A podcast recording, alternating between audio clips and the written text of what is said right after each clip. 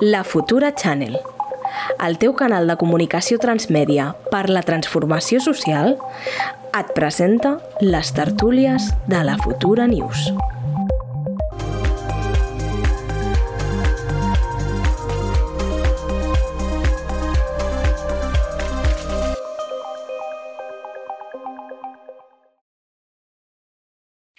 Bon dilluns. Ai, dilluns.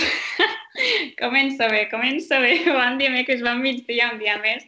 Eh, estava pensant que ara estic eh, molt contenta avui precisament perquè, a part de que és un plaer sempre precedir a l'Enric i la Tamar que ho fan genial, doncs veure també el Blai, que és una, una persona nova, que és el primer cop que tenim, doncs a mi m'agrada molt i em fa molt feliç, per això estic una mica nerviosa, però eh, ja entrant en matèria, disculpeu-me, això és eh, eh, els problemes del directe. Eh, volíem comentar no, una mica en sortint del guió, perquè ho hem estat parlant aquí una mica sota càmera, eh, una mica el que ha passat amb el Partit Popular. Han hagut eh, noves actualitzacions. Bueno, el Teodoro García Gea ahir va dimitir, avui el Pablo Casado ha fet en seu parlamentària al Congreso. No sé què en penseu, si precisament el Partit Popular està agafant eh, una, un bon relleu, perquè jo precisament bueno, m'he quedat una mica sobtada que quasi que millor eh, li ha donat una millor acomiadament el que va ser el Pedro Sánchez i la respecte crec per part de, de les esquerres que no per part del mateix partit. No sé què en penseu, Blai, per exemple, tu que avui t'estrenes, com ho veus?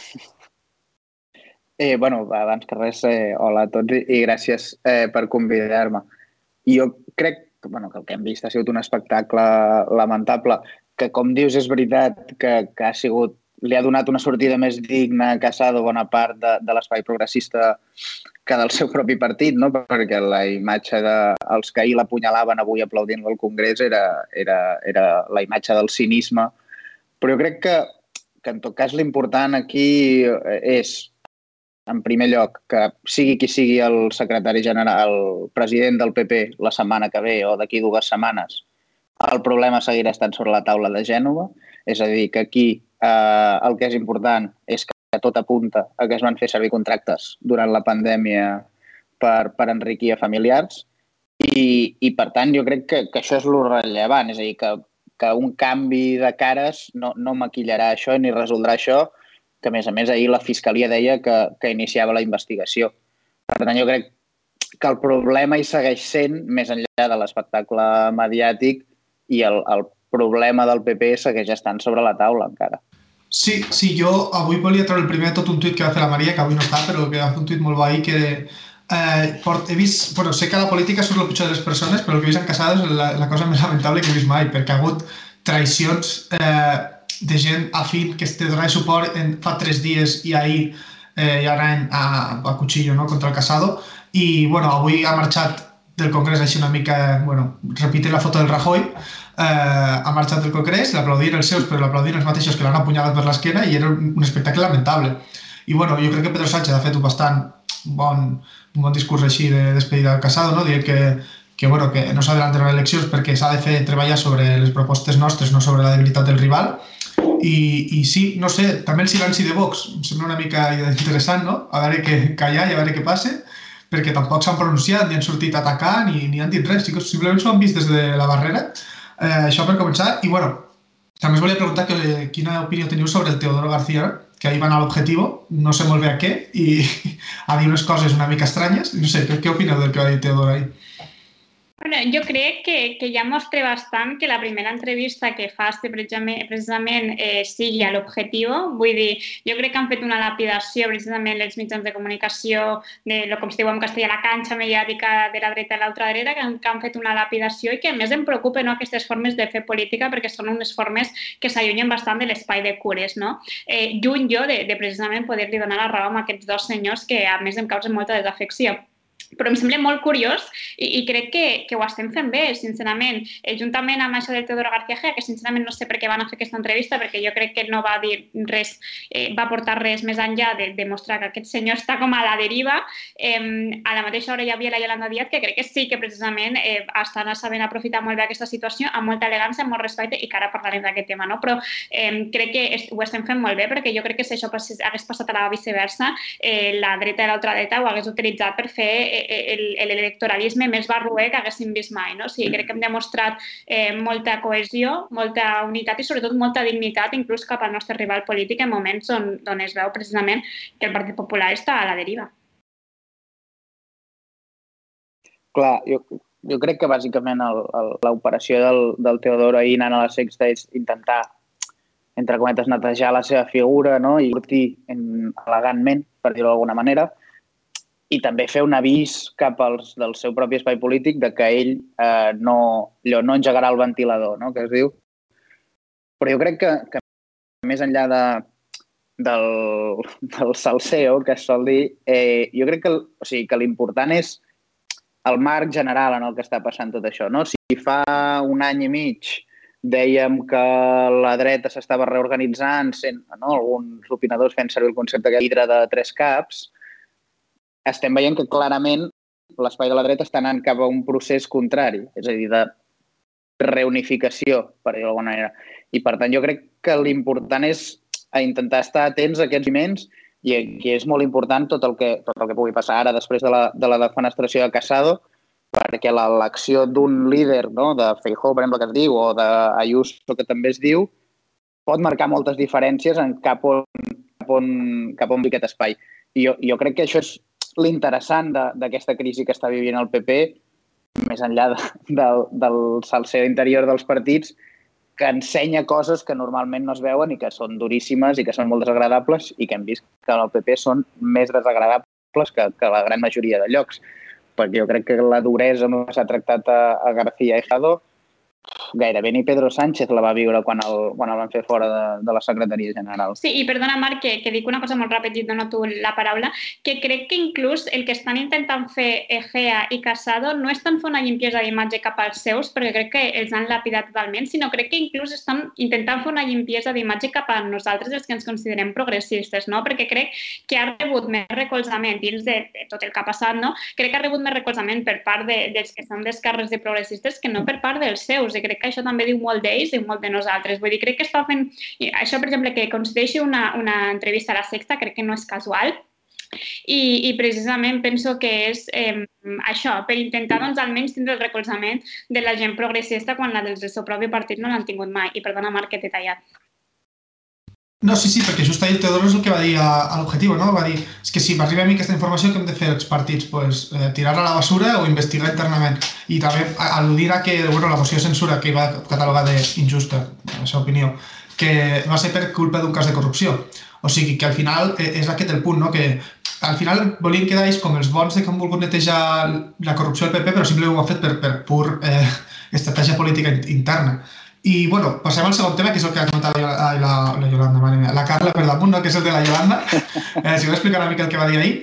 I tant, avui és un dia una mica de bojos. Eh? Eh, sí, la Yolanda Díaz d'ahir va fer una entrevista on explicava que ella a partir de la primavera tenia una intenció de recórrer tot el país, doncs no solament per parlar amb, els, amb les diferents formacions polítiques eh, de, del mateix aspecte polític o similar, sinó també per a parlar amb organitzacions socials, amb, amb la ciutadania, amb les associacions veïnals, etc, per veure si podia construir de cara al 2023 un projecte transversal no? que deixi més enllà de les famílies i les marques polítiques, sinó que recolleixi doncs això ampli la base, no? que crec que és el que, el que més caracteritza la Yolanda Díaz. Eh, jo he de dir que a mi em va ficar molt content aquestes declaracions i estic esperant ja que comenci la primavera no sé com ho veieu, eh, si, tindrà, si serà fructífer, si tindrà futur, perquè crec que és com l'última bala que tenim per, per poder reflotar. No sé si jo sóc molt negativa o què, però a veure què en penseu. bueno, jo crec que que si algú bo té la, la Yolanda Díaz, justament és que connecta com amb, amb la manera de fer política que, que demana la societat, no? que és això que deies tu de política d'una manera més calmada, anem a, en, en comptes de fer grans declaracions, anem a resoldre els problemes concrets, és a dir, no? algú que és capaç d'arribar a acords, algú que, que, entre cometes, que algú que et soluciona el, els problemes. Jo crec que això és una cosa molt positiva que té ella i que el moment polític demana, en certa mesura, lideratges, lideratges com aquest, i per tant, crec que és, i més crec que és intel·ligent el moment en què la dreta s'està matant entre ells, diguéssim, sortir a l'ofensiva. És a dir, no, no en comptes de quedar-nos replegats rient-nos de, de la dreta, nosaltres eh, anem per feina. I jo crec que és un moviment molt intel·ligent i crec que està bé i crec que hi ha moltes esperances posades en el que ella, en el que ella sigui capaç de generar i és així perquè fins ara ha demostrat que té una gran capacitat política. A partir d'aquí, jo crec que ara ha d'explicar, i suposo que això vindrà en les properes setmanes, què és el procés d'escolta exactament, no? Perquè tots ens podem imaginar, tots ens podem fer una idea de... No? Ahir deia que recorreria tot el país de, de nord a sud i d'est a oest, i crec que això està molt bé, que, que un candidat surti al carrer, que busqui suports de gent que, que no forma part explícitament del seu espai polític, però crec que ara falta aquest pas d'explicar-nos en què és concret això i, i això com es fa. I, crec que té molta gent eh, esperant a que ho expliqui i, i crec que simplement també se l'ha de deixar el... És a dir, si ella alguna ha marcat no, des de que va passar a ser la veu de, de l'espai d'Unides Podemos al govern, és, és que és algú que ella decideix els seus tempos. I, per tant, crec que amb això també se l'ha de respectar i, per tant, eh, que a partir d'aquí eh, vagi descobrint quin és, quin és l'objectiu i, i com pretén fer funcionar això.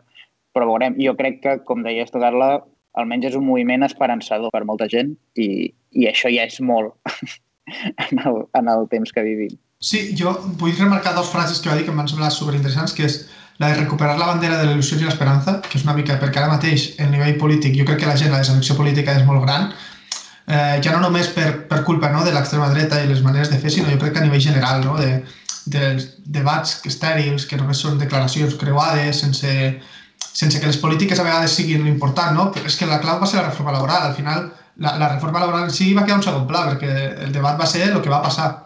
I, i l'altra frase és bueno, que l'objectiu és reduir l'escletxa entre la ciutadania i la política. Que això està molt bé, perquè jo crec que després del cicle no, del 15M, sí que és veritat, i bueno, de Podemos i de Ciudadanos, eh, sí que una vegada acaba el cicle, eh, la gent va tornar a, a, pues, a desenganxar una mica de la política, perquè es fa cansada, perquè les formes no agradaven i perquè va haver moltes eleccions.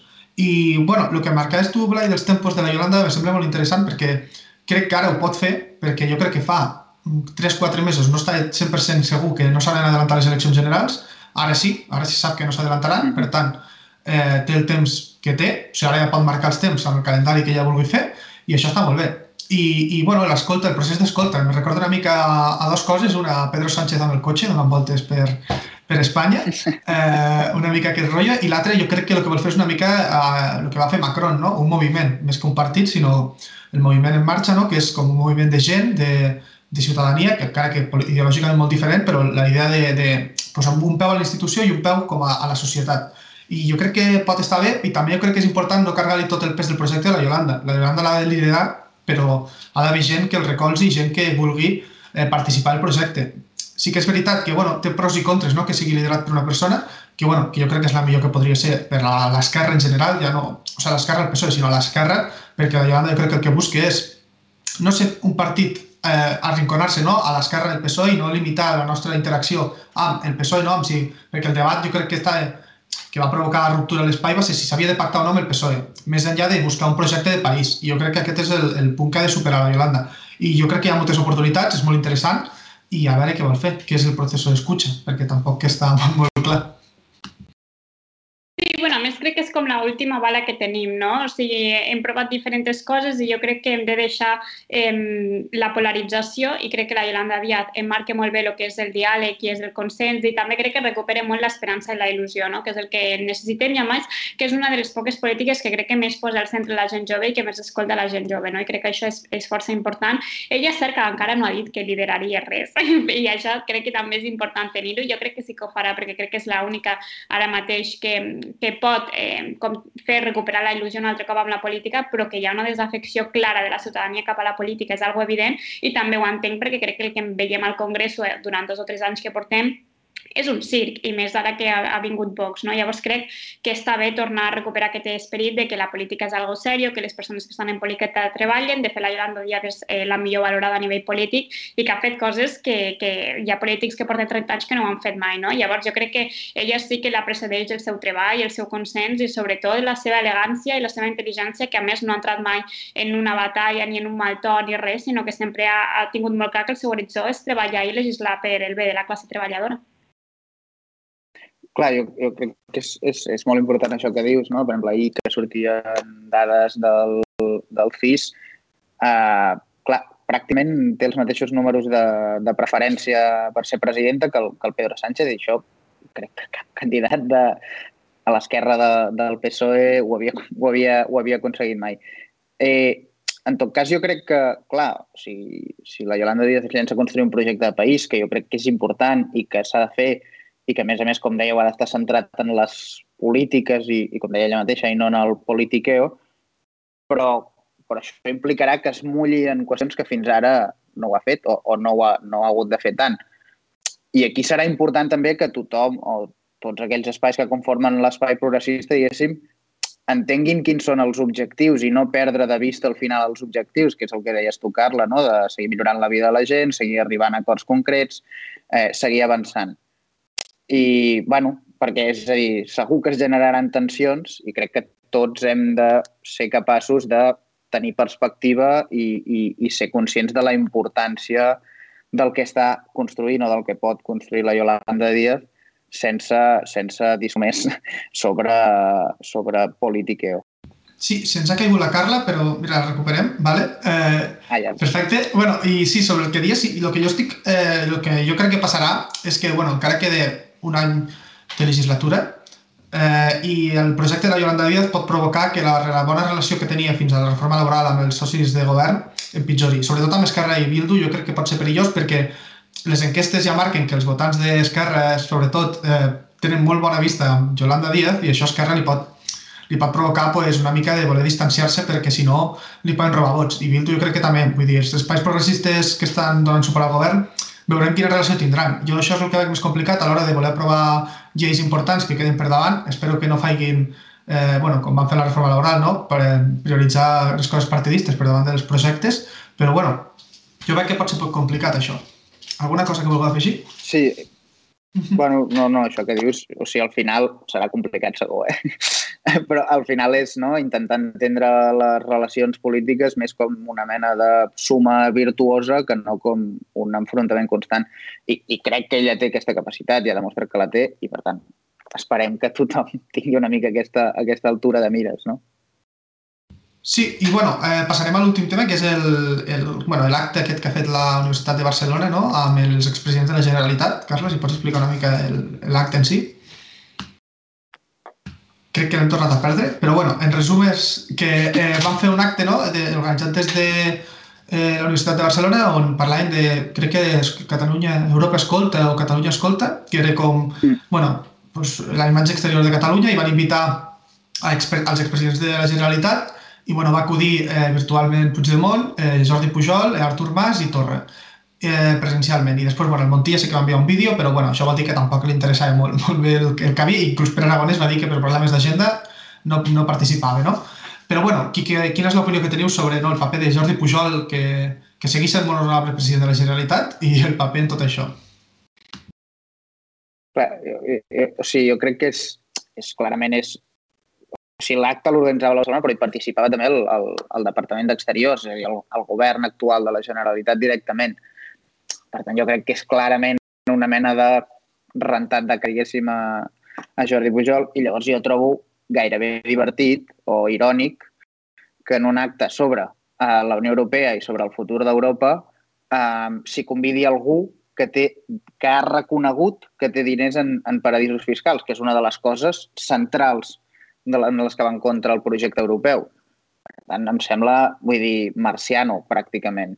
Um, entenc que, que ja fa un temps que s'ha posat en marxa aquest procés de rehabilitar la, la figura de Jordi Pujol per part d'una part de la dreta catalana, però jo crec que no, o sigui, que no convenç a ningú que ara Jordi Pujol participi en actes d'aquest tipus. Vull dir, no? La reacció pública que hem vist, fins i tot de, de gent d'Esquerra Republicana o de partits de govern ha sigut de rebuig. Per tant, jo crec que és evident que la consellera convidant a, a Jordi Pujol es va equivocar i que, a més a més, a la conselleria ho sabien, perquè aquest acte no, va, no es va publicar a l'agenda del govern fins poques hores abans de que es celebrés i es van enviar les invitacions a, a la gent que hi participava el divendres al vespre.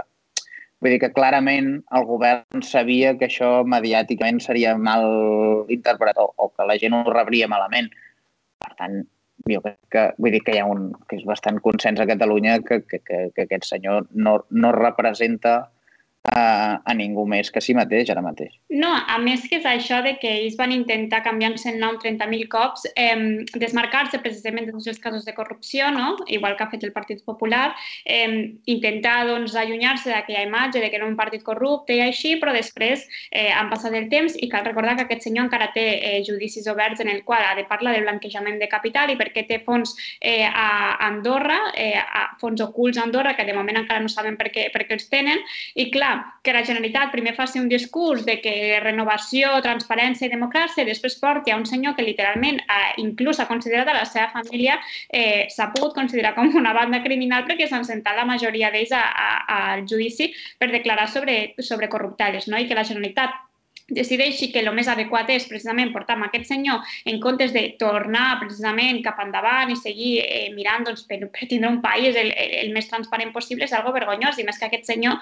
precisament era un dels grans abanderats que deia que Espanya en robava i després va resultar que no, que no era Espanya sinó que era ell. No? I llavors eh, crec que això demostra doncs, precisament jo ho penso més amb la generació dels meus pares que ho van viure més de prop, no? crec que és una falta de respecte total eh, cap a les generacions que ara mateix necessitem precisament tornar a recuperar la fe en la política i que no pot ser que això sigui un circ que presentin aquí a senyors per ficar-se la medalleta, senyors que eh, són corruptes, que tenen causes pendents i que s'han demostrat molt d'elles. No? Llavors crec que això diu molt del govern de la Generalitat i que després eh, no tornin a dir que, que són una imatge de renovació i transparència perquè no ho són i que ho han demostrat. Sí, i, i també jo crec que aquest acte es pot interpretar com, una vegada més, eh, l'espai postconvergent no junts, passant-li la mà per la cara Esquerra totes les vegades que vol. Vull dir, no pot ser que tens la presidència de la Generalitat i, bueno, has estat tu liderant el govern i cada dos per tres te l'estan colant. Aquí han portat al, al Pujol, no?, que, que, bueno, que després han tardat molt indignat en que, bueno, Jordi, en, en Jordi Pujol no sé què, bueno, Esquerra va investir en una legislatura on es sumaven les, les esquerres i no ho va voler fer. Que també, a veure, que Esquerra no està neta, però però, bueno, aquesta manera d'indignar-te molt, però, bueno, ets el, president de la Generalitat, fes alguna cosa. És que tenim un govern que, bueno, a part de que tenim un govern dividit des de que el govern en coalició, eh, no, no, no hi ha un lideratge clar, perquè per Aragonès, bueno, lidera però, però a mitges. Sí, clar, és, però a més és, és, és, jo crec que és el que dèiem, no? que és, o sigui, Catalunya ja ha passat pàgina de Jordi Pujol fa temps, crec, majoritàriament. Vull dir, ha sigut dolorós fins i tot per molta gent, no? però, però s'ha passat pas el lideratge. Llavors, no, em costa d'entendre eh, aquesta voluntat de tornar-lo a posar la, a, la, a la palestra pública, perquè ja fa uns mesos també va reaparèixer en un acte sobre finançament, diria que era, i, i em costa d'entendre perquè crec que, que ningú se'l creu, aquest paper d'ara de, bueno, va fer alguna cosa dolenta, però va ser molt bon president. No, vull dir, no, perdoni, això no és així. I, i, i per sort crec que majoritàriament la societat catalana ha passat pena d'això. Llavors, no em costa entendre políticament realment què guanya el govern de la Generalitat fent això. O sigui, és que, és que, és que l'altre dia pensava i no entenc quins motius pot tenir eh, la Conselleria d'Exteriors de per fer aquest acte, convidar aquestes persones no entenc que hi guanya més enllà de, de soroll mediàtic. I, i per tant, crec que, que és evident que, que s'ha de corregir això i, i, que, i que no ha de tornar a passar.